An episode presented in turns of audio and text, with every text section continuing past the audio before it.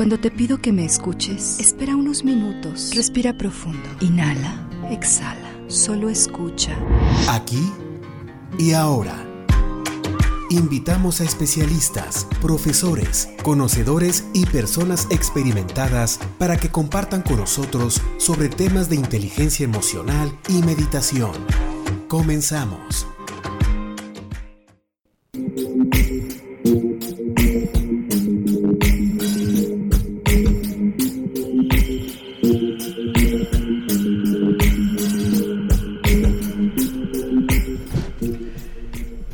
Hola, ¿qué tal? ¿Cómo estás este jueves por la tarde? Te doy la bienvenida a nuestro programa aquí y ahora en sesión con invitados.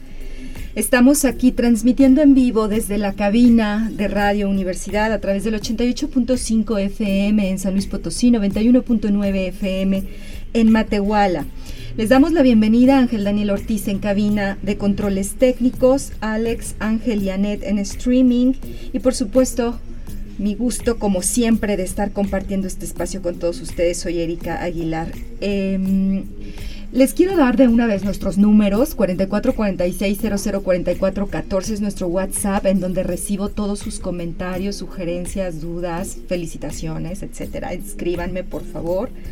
También nuestros números en cabina 826-1347, 488-125-0160, allá en la ciudad de Matehuala. Estoy transmitiendo también a través de mis redes sociales, Erika Aguilar Meditación en Facebook. Un saludo a quien se está uniendo. También quiero invitarlos a que me sigan en Instagram, Erika Aguilar C, todo seguido, y por supuesto en nuestras redes sociales institucionales, radio y televisión, UASLP, estamos en Facebook, Instagram y Twitter. Y bueno, ay, es que no sé ni por dónde empezar, pero bueno, el tema del día de hoy es, así le pusimos, alerta silenciosa, una oportunidad de vida. Vamos a estar hablando del suicidio.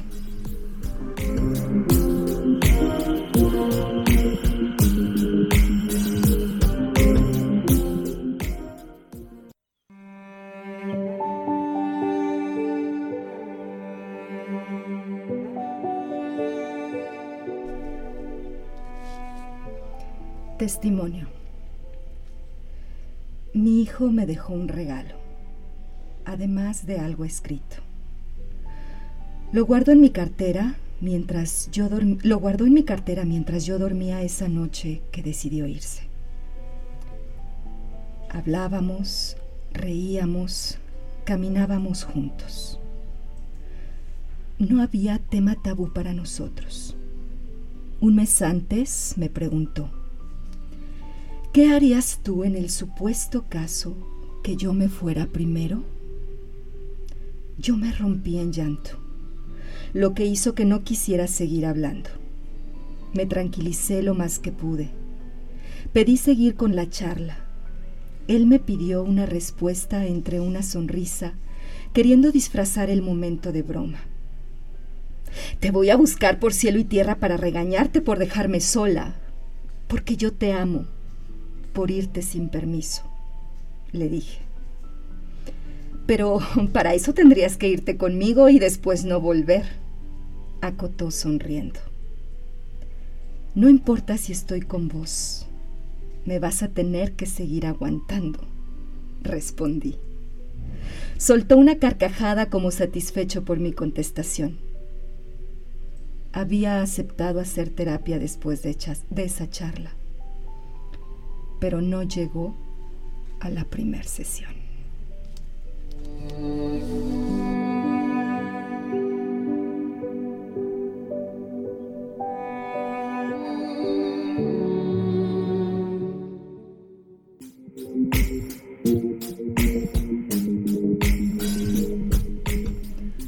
Bueno, pues ¿qué puedo agregar después de escuchar este testimonio de una mamá cuyo hijo se, suicidó?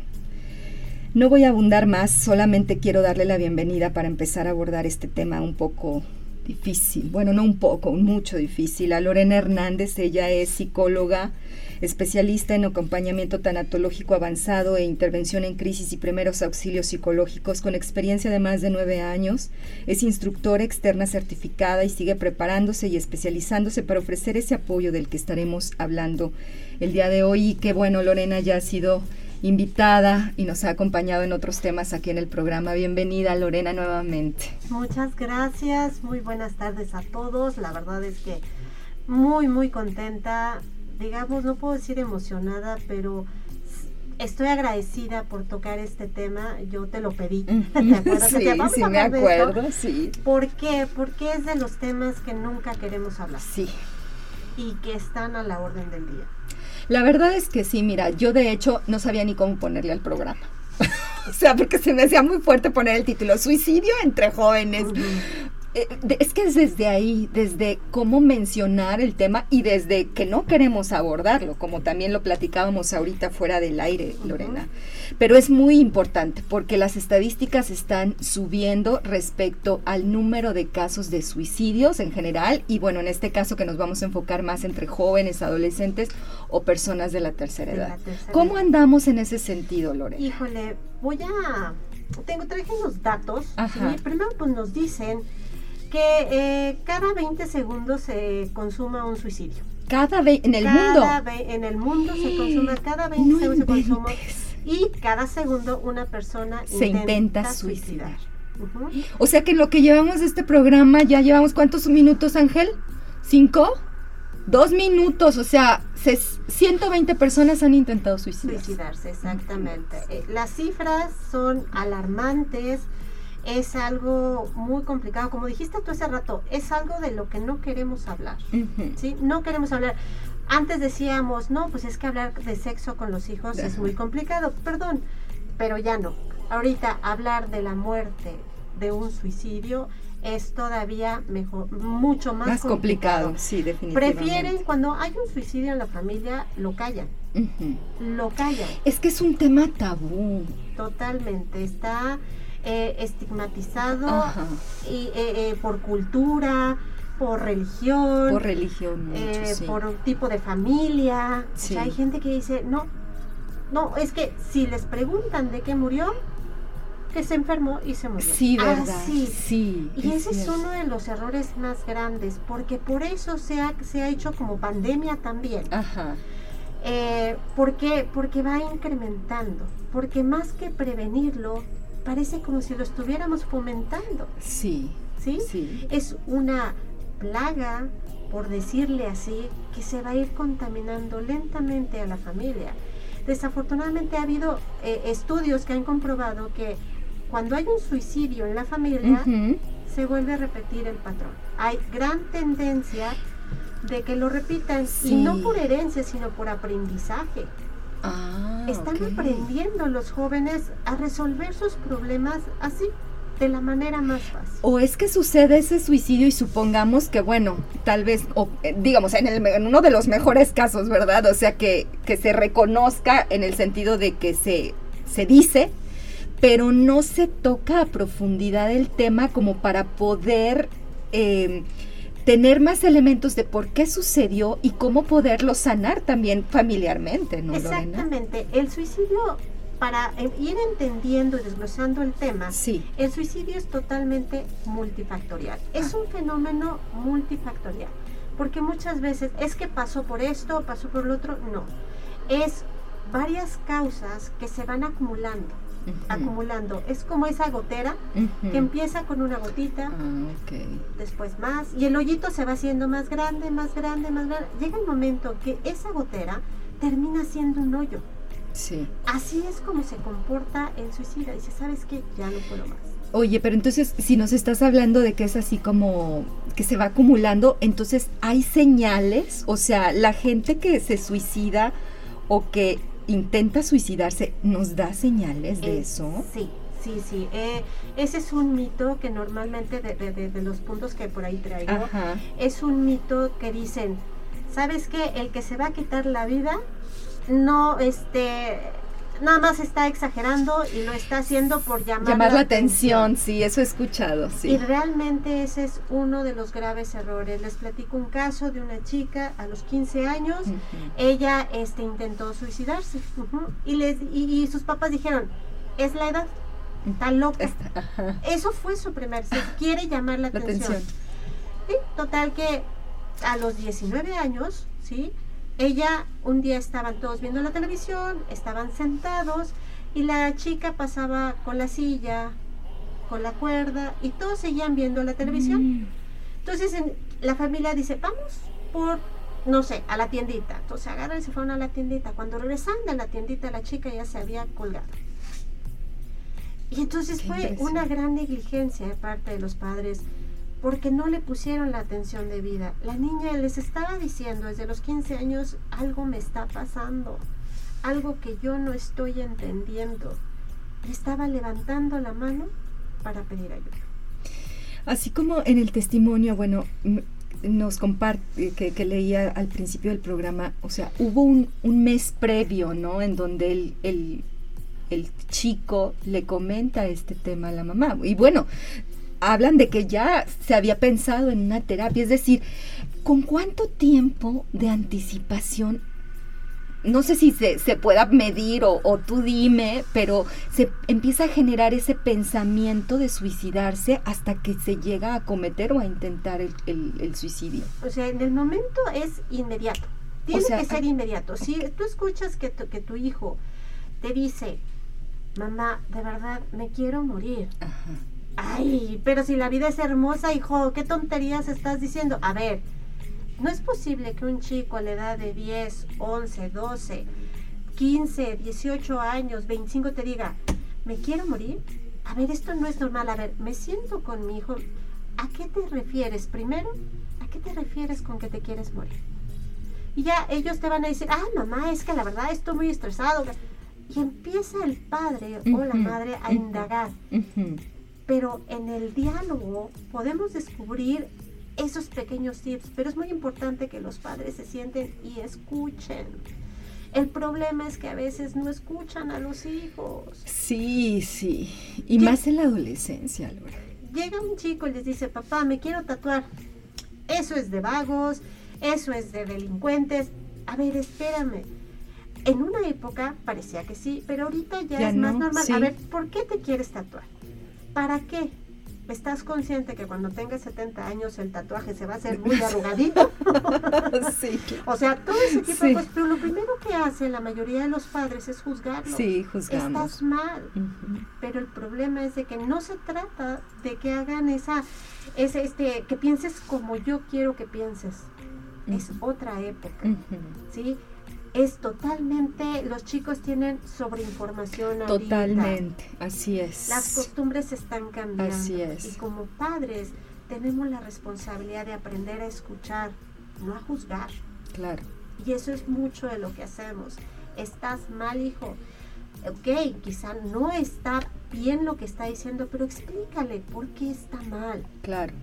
¿Sí? Dale las herramientas para que él pueda aprender a elegir desde pequeño. Lore, ¿te puedes eh, hacer un poquito, más acercar al micro porque eh, luego no se escucha muy, muy claro? Eh, Lore, ¿desde qué edad estás viendo tú en, tu, en tu trabajo jóvenes o niños que ya están cometiendo suicidio? me ha tocado trabajar con niños desde los 10 años. 10 años. 9 años. De hecho, sí me tocó saber la historia, yo no los veía, pero a través de una persona muy allegada, ella me platicó sobre el suicidio de el amiguito de su, de su hijo. su hijo. Ellos tenían ocho años. Y uno de los factores que llevó, porque digo, uno de los factores, fue el bullying. El bullying escolar. El bullying escolar. El niño constantemente lo, lo atacaban, le decía que era gordito, todo y eh, tanto el hijo de esta persona como este chiquito que se quita la vida eran muy amiguitos. Y un día llega él al colegio y le dicen, pues queremos hablar contigo. ¿Qué pasó? Pues queremos decirte que fulanito ya se fue, se murió. O sea, imagínate el impacto para un niño de 8 años que le diga, ¿cómo que se murió? Sí, el chiquito decidió quitarse la vida porque ya no aguantaba el acoso escolar. Digo, y ese es uno de los factores. O sea, estamos hablando que a los 8 años, pero hay niños que lo primero que te dicen, ¿sabes que Ya no quiero estar aquí, ya no aguanto a mis padres, ya no aguanto, ok, claro que no, a los padres podrán decir, pero ¿por qué piensas de mí? Ok, antes que tu ego entre, pregúntate, ¿en qué estamos nosotros siendo corresponsables para que mi hijo haga esto? ¿Sí? El que le digas que es por llamar la atención es uno de los grandes errores, te los dije. Sí. Sí, sí. Vamos a decir, sí quiere llamar la atención, Erika. Pero imagínate qué tan mal está que tiene que acudir a, esos medios para que tú voltees a verlo. Sí, es correcto. ¿Sí? Entonces, es ahí a donde cuando ya los chicos deciden quitarse la vida, se preguntan los padres, ¿por qué no me di cuenta? ¿En qué momento pasó que yo nunca lo vi, no? y, también se entiende, por ejemplo, las personas que, que tienen un suicidio dentro de la familia se les llama sobrevivientes de suicidio al resto de la al familia. resto de la ah, familia, así se les llama. Entonces, todos los sobrevivientes de suicidio pasan por etapas de duelo mucho más difíciles que cuando es un duelo, pues... Eh, Con otro tipo de muerte, ¿no? Sano, exactamente, sí, o sea, uno está, estar enfermo si se lo esperas, claro. pero el que pienses que uno de tus hijos eh, se quite la vida está muy difícil. Y sobre todo porque tenemos esa idea de que los niños y los jóvenes pues todavía tienen una larga vida por delante, ¿no? Entonces, el, cuando esto cambia y que vemos que es el joven el que decide ya no vivir, pues no sabemos cómo interpretarlo, cómo manejarlo. Pienso yo que hay mucho sentimiento de culpa entre entre las personas que rodean a los sobrevivientes al suicidio, como dices. Demasiada culpa. También te tocaste, dice, bueno, ¿qué tan jóvenes? También quiero tocar eh, el tema sobre el suicidio en las personas de la tercera edad. Quiero compartirles una situación. Eh, cuando yo me, invitaron a dar una ponencia este, precisamente para eh, el 15 aniversario, tema sobre el adulto mayor, me tocó hablar sobre el, suicidio en los adultos mayores. Entonces fui a preguntar a estas tiendas de autoservicio, donde pues antes teníamos eh, eh, personas de la tercera edad empacando. Cuando me acerco a entrevistar a, dos, tres personas, les dije, ¿cómo se sienten ustedes aquí? Y ellos dijeron, ¿sabes qué? Dice, nos tratan muy mal. Dice, la gente joven nos dice, ándale viejo, apúrate. Ah. O sabes qué, quítate, lo hago yo. Entonces dice, y la verdad es muy triste. ¿Qué pasa con el adulto mayor? Porque ellos también son este un eh, sector, sector de, suicidio. ¿Por qué? Porque de por sí el adulto mayor empieza a tener gran cantidad de pérdidas. Pérdida eh, laboral, pérdida física, a veces familiar, muchas situaciones. Ellos intentan reintegrarse a una vida laboral y de repente son rechazados por nuestra, nosotros mismos, digo, se sienten que no tienen cabida en este mundo. Por eso es que ellos también optan por eso. En nuestro país, desafortunadamente, la mayoría de nuestros adultos mayores no tiene una pensión económica. O es raquítica los que la llegan a tener. Exactamente, entonces ellos hacen, se quieren reintegrar y nosotros mismos, ¿sí? tanto adolescentes como, como adultos, los empezamos a rechazar. Sí, los hacemos a un lado. Entonces vamos a ver estos dos extremos, Erika, desde el más jovencito hasta, los más este, edad avanzada. ¿Sí? Entonces, ¿por qué, qué necesidad tenemos de llegar a esos extremos? Lore, pero la, es que las estadísticas, ahorita que estamos hablando de estos dos extremos de la, de la población, en donde eh, pues está aumentando el, el, índice de suicidios, eh, nos habla también de tal vez un estilo de vida, unas características de la sociedad.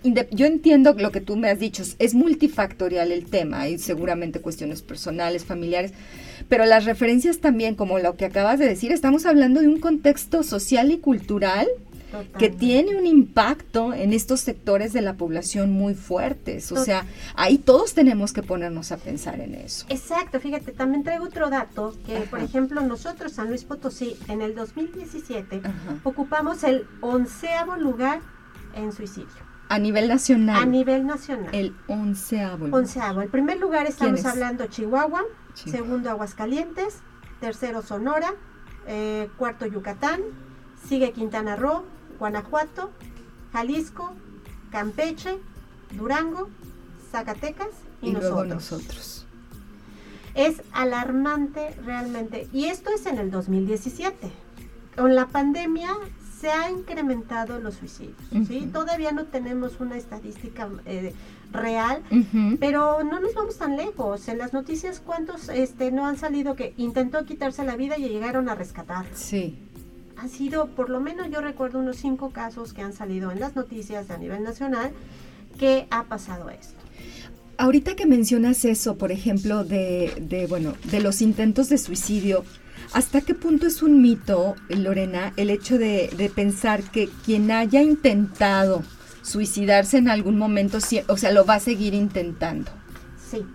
Eso, o sea, realmente, este... ¿Es así? Eh, digo, la gente que, es, que, que ha tenido eh, suicidio sí tiene una tendencia, pero hay que pensar que esa persona, si se llega a atender, tiene una larga vida. ¿Sí? Porque queremos, ay no, tenemos ese mito de decir, bueno, si lo ha intentado, este, lo va a volver a intentar. Hay gran probabilidad que sí, pero tenemos que pensar que siempre, siempre vamos a tener una esperanza de vida. Sí, no estigmaticemos. Es que me imagínense ustedes, bueno, y seguramente hay puede ser algunos que nos estén escuchando que en su familia ya haya tenido un intento de suicidio o sea, qué nervio y qué miedo. Digo, aquí yo me estoy pensando como mamá o como familiar, ¿no? O sea, de estar pensando que puede suceder nuevamente, aun y cuando estés eh, atendiendo el tema, ¿no? Eh, normalmente cuando vienen estos episodios son episodios cortos, ¿sí? En ese lapso es cuando se tiene que atender. Pero dice, bueno, y si lo vuelve a intentar, ok, a ti, por eso atiéndelo. Por eso, ¿para qué? Para que esto no se vuelva a repetir, ¿sí? Pero si ya lo intentó una vez, dices, ok, ya se salvó. Hay que tener más herramientas, hacer una contención de familia, trabajar con toda la familia para que esto no vuelva a repetirse. Sí. Hay otra cosa también que luego pensamos, que las personas que tienen pensamientos suicidas o que cometen suicidios porque tienen un problema mental, de salud mental. ¿Es así? No, no, realmente el suicidio, eh, el suicidio no respeta, no importa si tiene trastornos o no tiene trastornos, ataca a todos. Es realmente muy delicado, pero no, no tiene que ver, porque ese es otro mito que dicen, ah, es que está loco. exactamente. y no, no, es, no se trata de locura. Entendamos que el suicidio no es estar loco, ¿sí? O porque algo pasó muy, muy drástico en su cabeza, no. El suicida no es que se quiera morir, es que ya, no, ya quiere dejar de sentir lo que está sintiendo. Y lo que está encontrando es una puerta fácil de salir. Ajá. Eh, hay otra situación que mucho se comenta. A ver, las mujeres este, cometen más intentos y el hombre este, lo concreta. Ok, les voy a explicar por, ¿Por qué. La mujer estamos acostumbradas más a sentir las emociones. Sí. Y tenemos eh, a veces más resiliencia para soportar el dolor emocional. Pero el hombre no. Ajá. El hombre no tiene esa capacidad de soportar la emoción, entonces por eso es más concreto. ¿Sabes que esto no me gusta? ¡Pum! Aquí está. Sí, esa es la diferencia. También tiene mucho que ver ahí la, cuestión emocional y no me quiero ver eh, feminista ni mucho menos, pero de verdad, al hombre le cuesta mucho trabajo sentir. Es para ellos más fácil sentir una patada en las espinillas que sentir el dolor emocional. Por eso es más concreto, dice, yo no quiero esto, no sé cómo manejarlo, no tengo la menor idea y me quito la vida. Y la mujer es más así como que, ahí voy, ahí voy. Pero obviamente ya cuando la mujer comete ya, concreta el suicidio, es porque ya todos sus mecanismos fueron desbordados totalmente. ¿Qué tan cierto hay? Eh, también es el tema, Lorena, de que, por ejemplo, quien, quien intentó, ya, o sea, quien buscó ya suicidarse, pero no lo concreta, es también con la intención pues de una llamada de atención todavía más extrema en el sentido de que pues quien quiere yo porque yo lo he escuchado ¿no? que, dice, que dicen las personas quien quiere suicidarse se va a suicidar o sea no va a fallar. ¿Qué, me puedes decir sobre este sobre esta idea no ese también es un error pensar de que el que lo va a hacer lo va a no no. no no no exactamente es algo es un escape Aquí puede entrar un poquito, por ejemplo, la parte del cutting. Sabemos que el cutting ah. es este las cortaditas, En, los brazos, o en piernas, alguna parte, en alguna parte. Lo primero que dicen los padres es que se quiso suicidar. No, espérame.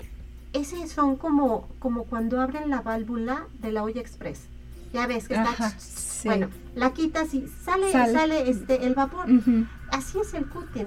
Y entonces eso tampoco significa que ellos se quieran quitar la vida, solamente están bajando los niveles de ansiedad que están viviendo. Pero imagínate, estamos hablando de niveles muy altos, ya estamos hablando que su cerebro nos está, no nos está generando los neuroquímicos para poder eh, saber manejar esto. Y si esto pasa, imagínate en un adulto, en un niño, ¿cómo le va a hacer para entender? Entender eso. Hay algo que quiero mencionarles. Ahorita, en, en, el 80 más o menos, eh, las personas evitábamos los, este, las emociones, ¿no? Sí. Las niñas se ven feas y se enojan. Tú eres niño y no debes de llorar. Bueno, ahora en esta época el problema es que ni siquiera nuestros niños y adolescentes conocen lo que es eso. Les preguntas qué sientes y te dicen, no sé. Pero ¿por qué, Lorena, si se supone que hay más información y hay más educación en ese Porque sentido? Porque no se los enseñamos. ¿Cuántas veces has visto que los padres para entender, entretener a sus bebés les, dan el celular? Sí. Sí, entretente. Mientras yo sigo revisando mi WhatsApp, a ver que me mandaban las del grupo, ¿verdad? es, es así. Entonces, no les decimos, a ver, hijo, ¿qué sientes? A ver, ¿por qué lloras? ¿Dónde te duele? ¿Qué estás, ¿Estás enojado o estás triste? Porque ellos no saben. Pregúntale a un niño de 10 años, de 8 años, ¿qué sientes y te van a decir? No sé. Pero eso es responsabilidad de los padres. Y al adulto mayor pregúntales y te van a decir, ¿para qué? Si no me vas a escuchar. Muy fuerte todo esto que nos estás diciendo, Lorena. ¿Qué te parece si vamos a un corte? Es momento de hacer una pausa aquí y ahora. Estamos hablando sobre el tema del suicidio entre jóvenes y entre adulto mayor. Regresamos, déjame todas tus dudas, por favor.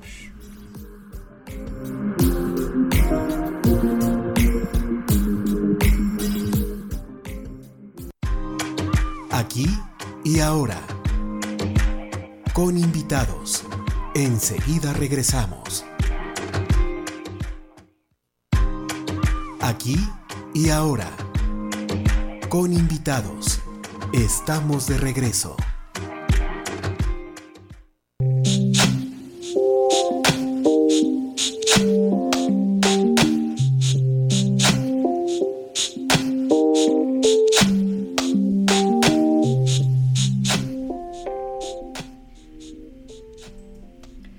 Estamos de regreso aquí y ahora, sesión con invitados, platicando con Lorena Hernández, psicóloga y tanatóloga, sobre el tema del suicidio entre niños, jóvenes y adultos mayores. Es un tema delicado, es un tema que sentimos como muy emocionalmente difícil de abordar, pero que es muy necesario. Estamos hablando de las estadísticas y son impresionantes los números respecto a la gente que cada vez más comete o intenta suicidarse. También leía, Lorena, que el suicidio entre adolescentes y jóvenes de 15 a 24 años en Estados Unidos ha pasado de un tercer lugar a un segundo lugar.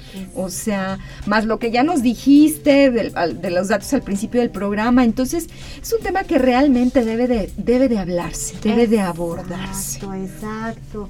Y, efectivamente, y quiero mencionarles qué tipo de factores de riesgo existen para que esto, para que lleve al adolescente o al niño o al adulto mayor a estas situaciones. E, en los niños puede ser eh, los factores de riesgo como abuso sexual. Ah, ok. Maltrato físico y psicológico, el, bullying, como ya lo dijimos, eh, los duelos, la muerte de un familiar, o sea, de verdad, eh, los duelos se tienen que trabajar. Sí, mucha gente cree que se puede curar por sí solo, pero el duelo ah, mueve problemas, o sea, nos mueve cognitivamente, físicamente, conductualmente, entonces es un tsunami interno. Sí. En, los adolescentes, ¿qué nos puede llevar? Bueno, el divorcio de los padres, el alcoholismo, eh, eh, lo que viene siendo eh, pérdida de autoestima, el fracaso de un noviazgo. No subestimemos el fracaso de un noviazgo. Sí, porque si nuestros niños, nuestro adolescente no tiene bases firmes, buenos mecanismos de defensa, una ruptura de un noviazgo lo va a llevar a, romperse.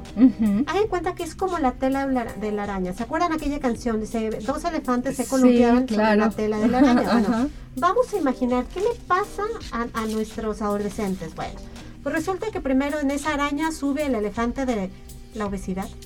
Ajá. Uno. Sí. Puede subir al elefante de las burlas, las malas noticias, el alcohol de sus padres o de su padre o de su mamá, el bullying, luego un poco más de violencia familiar, su baja autoestima, eh, le dicen que ya no fui deseada o deseado y para colmo, sin novio.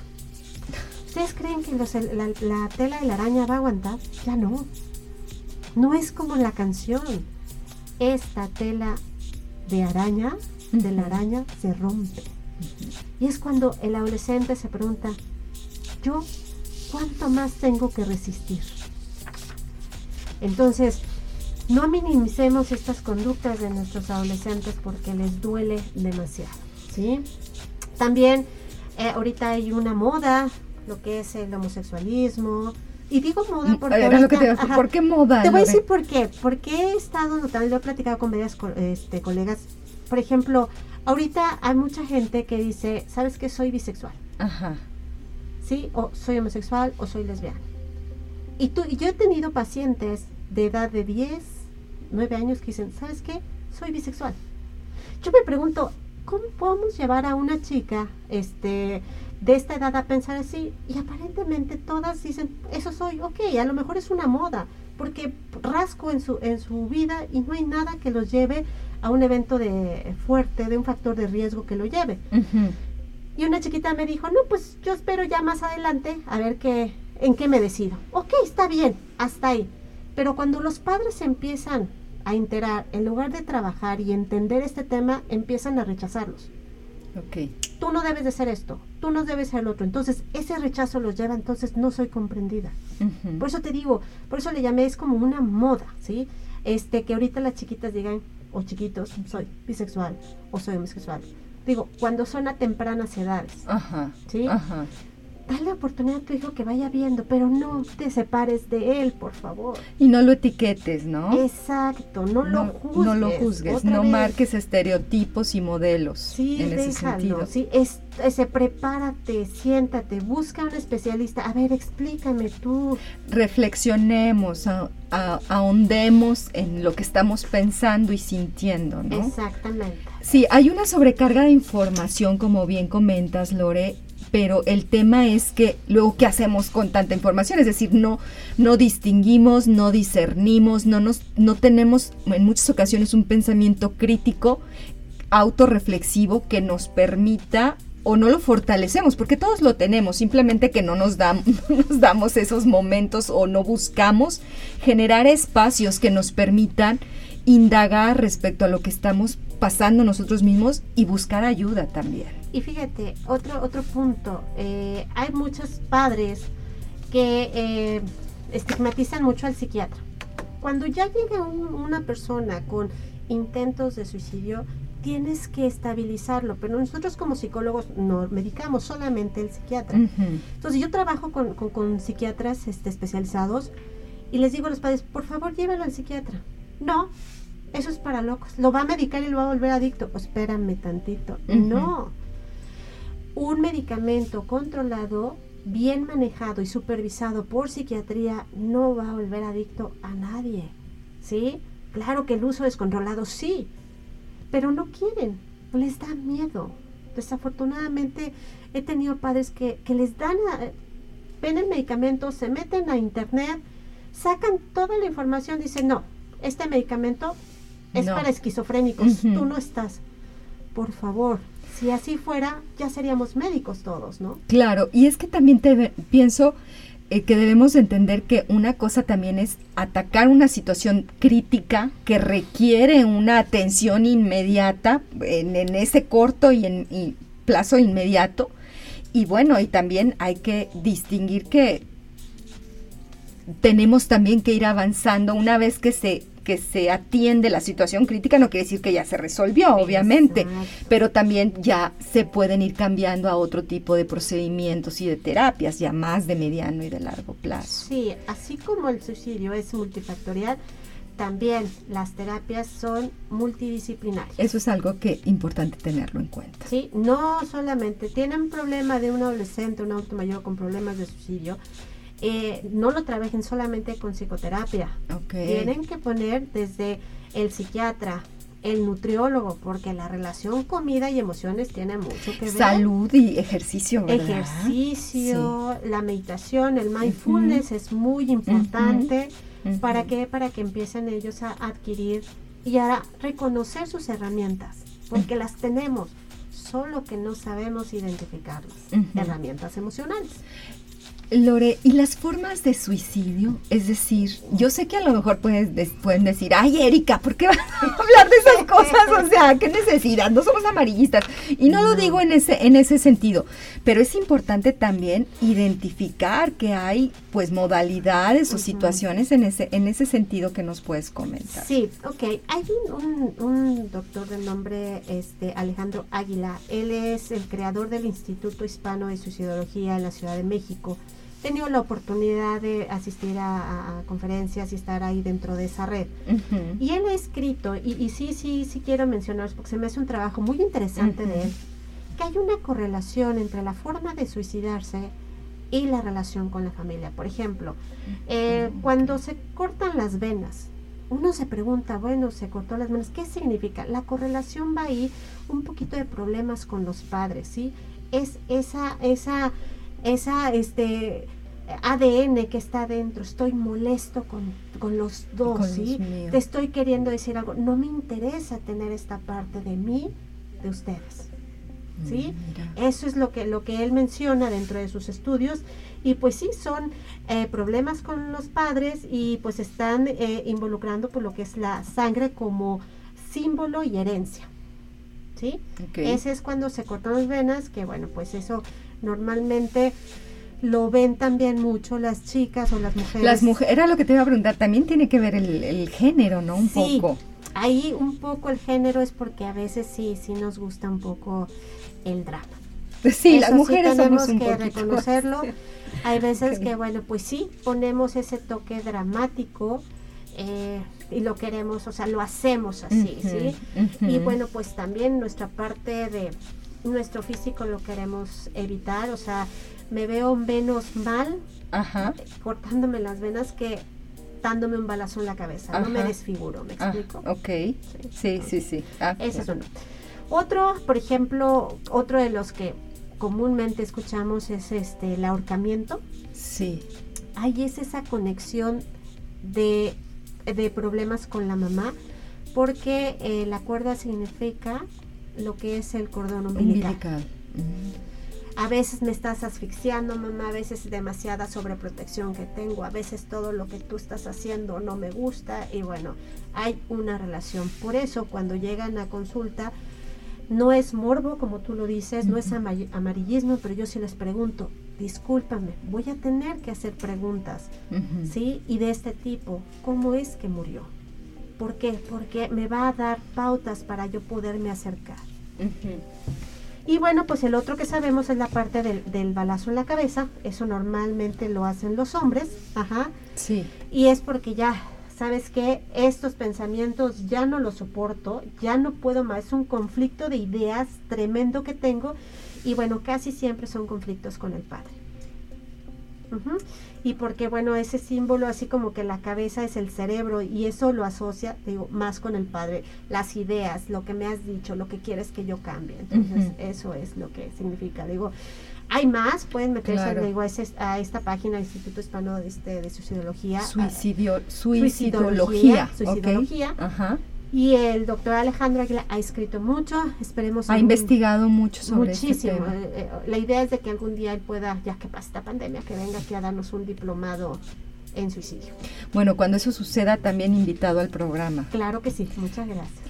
Ahora que mencionaste estos ejemplos, Lorena, eh, también me preguntaba, bueno, tú recibes a gente, eh, a sobrevivientes de suicidio, pero no todas las personas, una vez que sucede esta situación en la familia, van a, buscar una terapia.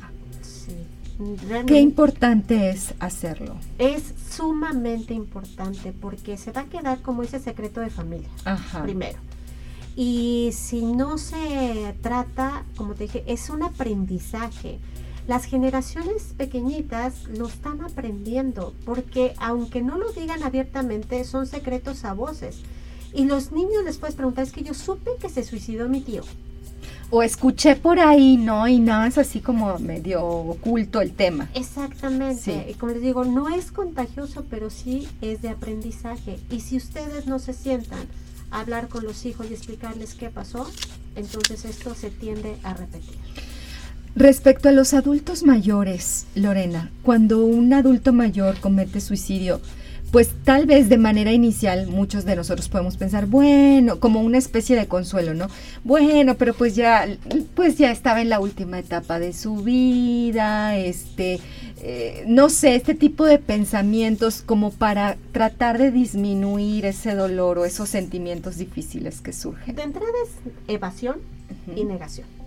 o sea, ay, si es que él ya había vivido. a ver, espérame.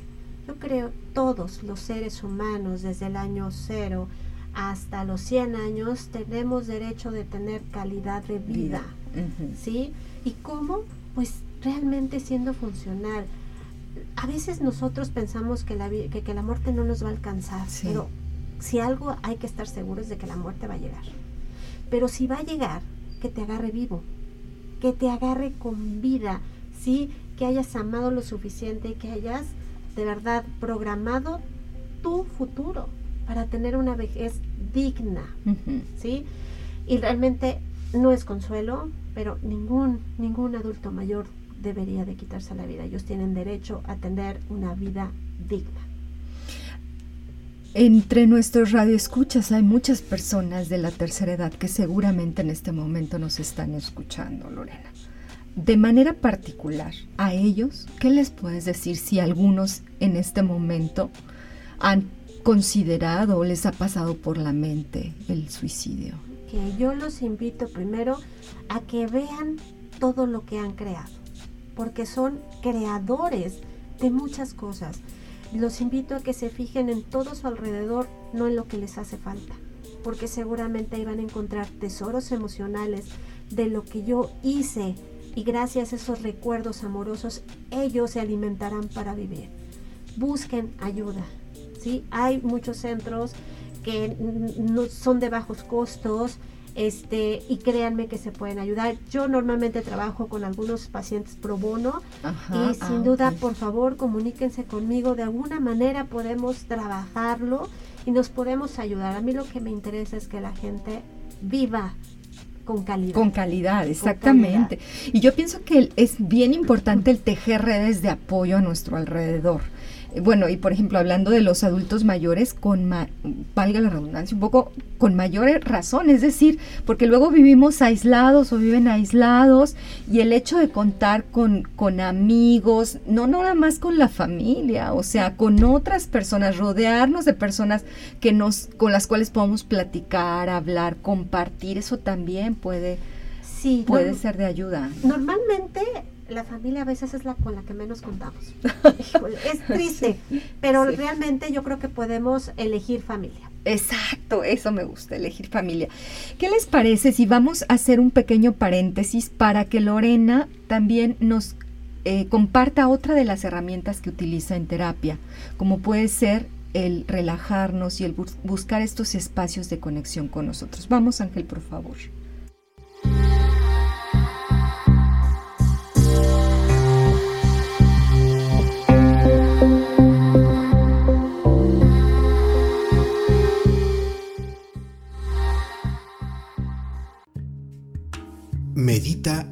Tres minutos.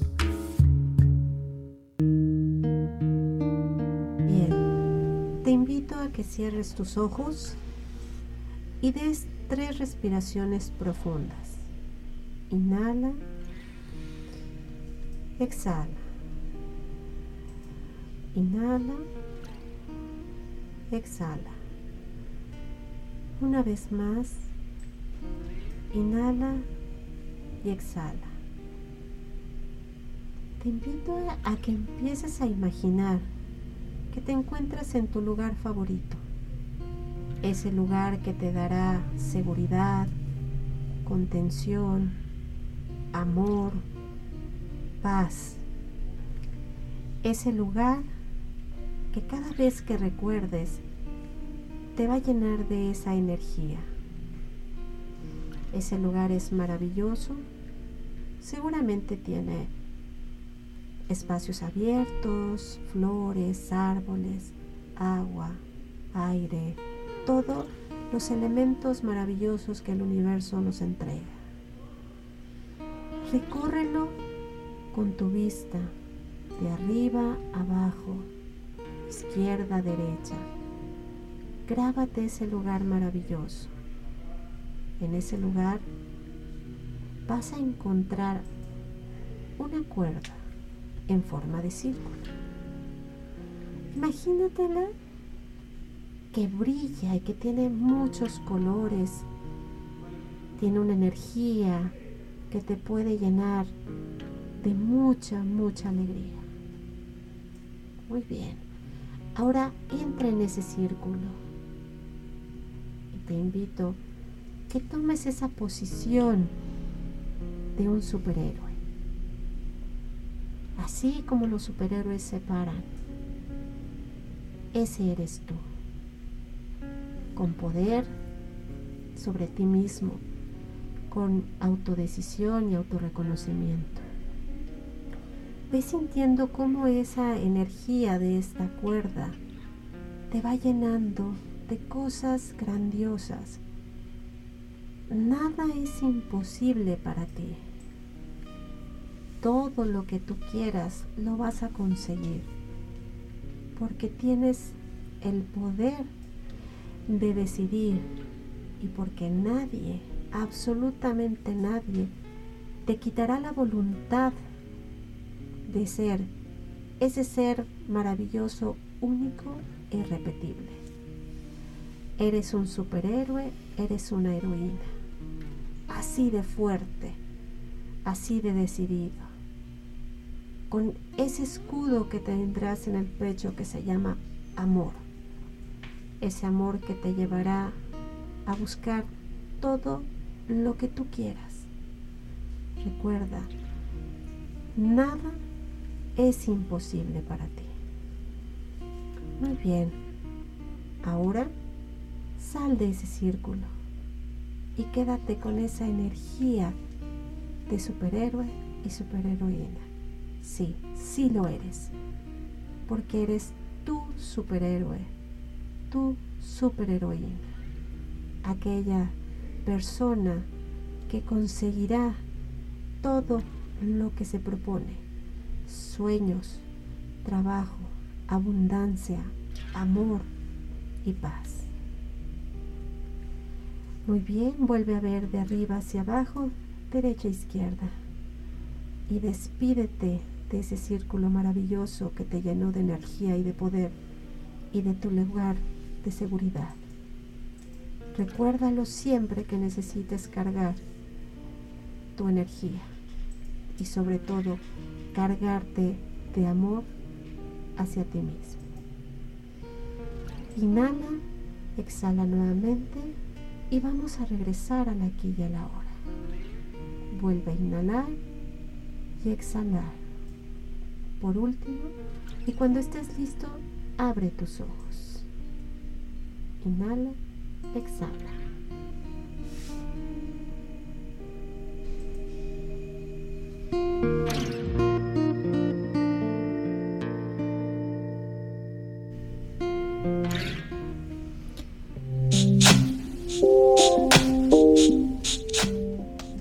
Solamente una muestra. Le pedí a Lorena que hiciera un ejercicio pues muy rápido porque no podemos extendernos mucho, pero es, es una probadita de algo que podemos estar trabajando nosotros todos los días, todo el tiempo. Eh, el, el, trabajar con nuestra mente, con nuestras emociones. Pueden ir con Lorena, por supuesto, y ella les va a enseñar más, más cosas que hacer, pero justamente como ya vamos terminando nuestro programa, Lorena, antes de concluir, ¿qué recomendaciones nos puedes dar para pues no sé, de alguna manera prevenir o tomar este tema de mejor manera para nosotros, para nuestras familias y nuestros seres queridos.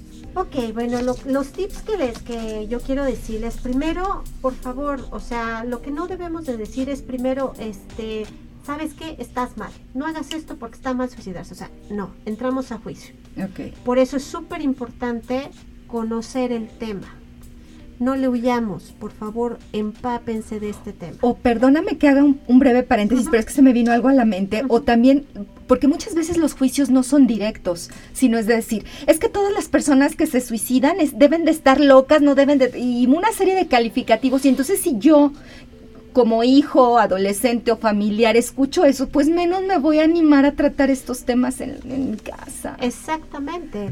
Otro tip, tampoco les digan, ay, la vida es bella Sí, la vida es bien buena. No, es, no tienen ahorita la capacidad para ver que la vida tiene muchas hermosuras. no, la pueden ver, ¿verdad? No pueden. Por eso es importante confía.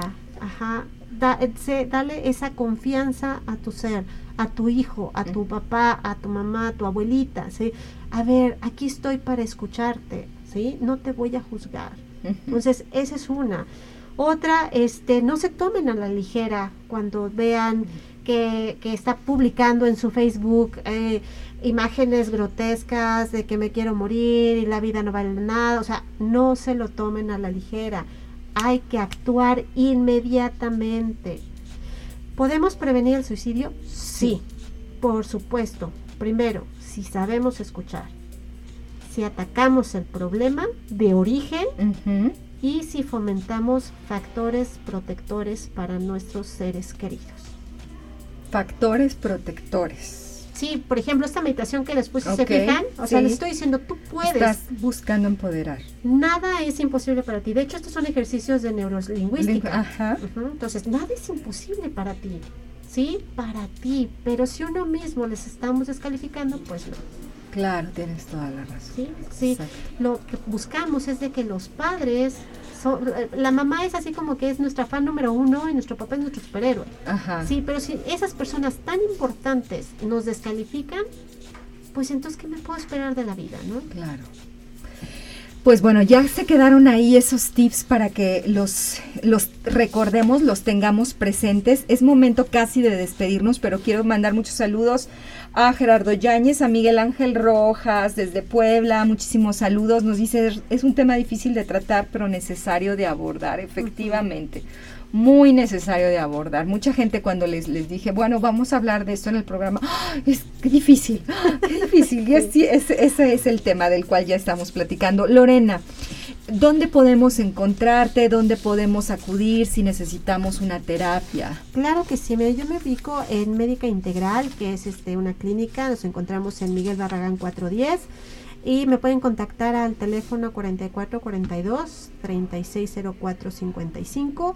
Somos un equipo de especialistas, estamos con neuropsicólogos, psicólogos, psiquiatras, o sea, estamos haciendo ahí un grupo muy muy, muy, muy padre. Ah, qué bien. Están apareciendo también tus números ahí en pantalla y para la gente de radio, nada más repites nuevamente tu celular, por favor. 44 42 36 55. Muy bien, ¿y quieres mandar saludos? Sí, quiero mandar dos saluditos. Primero para mi adorada Briana, la quiero felicitar porque ya no se come las uñas. Ah, muy bien, bravo, Briana, muchísimas felicidades. Y a Said porque es un niño muy valiente, está en, en taekwondo y ya va por su cinta. Así que Said, felicidades por esa valentía. Muchísimas felicidades a Briana, muchísimas felicidades a Said, que son pacientes de Lorena. Qué bueno que nos están escuchando y qué bueno que también su mamá ahí los puso en el radio ahorita su para escuchar sus Ojalá y su papá es una ah, familia maravillosa. Perfecto. Pues muchísimas gracias por habernos escuchado esta tarde la verdad se queda el tema para seguir reflexionando, para seguir abordándolo. Más adelante seguramente desde otras perspectivas seguiremos compartiendo esto. Mi nombre es Erika Aguilar, muchísimas gracias a Ned, Ángel, Alex, gracias a Ángel también en cabina, gracias Lorena nuevamente.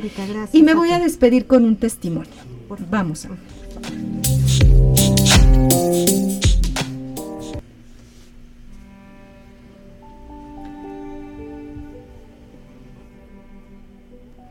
Mi nombre es Ellen. Hace tres meses tuve un intento de suicidio. Me sentía desesperada por problemas económicos y familiares, como el miedo a mi mamá. Era una persona con baja autoestima que nunca pensé en ese momento que les haría falta a mis hijos. Me quería desconectar del mundo, así que decidí tomarme pastillas para quedarme dormida y olvidarme de todo. Fue una experiencia muy desagradable. Viví esos momentos sola me desperté y seguí mi vida normal, como si nada hubiera pasado. Pero gracias a Dios en mi trabajo me brindaron el apoyo por lo que estoy muy agradecida. Así llegué con la psicóloga Lorena y con el psiquiatra Julio, quienes han sido parte de mi tratamiento y no me han dejado sola. ¿Sabes? Hoy tengo muchas ganas de vivir. Tengo tres hermosos hijos que me necesitan y mi pareja que me motiva a tener nuevos proyectos. Yo sé que siempre habrá problemas, pero estoy decidida a enfrentarlos de otra manera y ya no pensar en el suicidio.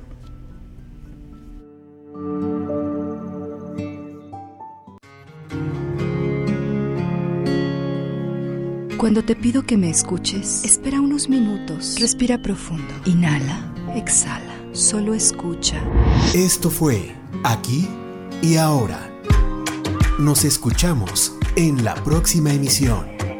Dirección de Radio y Televisión, Universidad Autónoma de San Luis Potosí.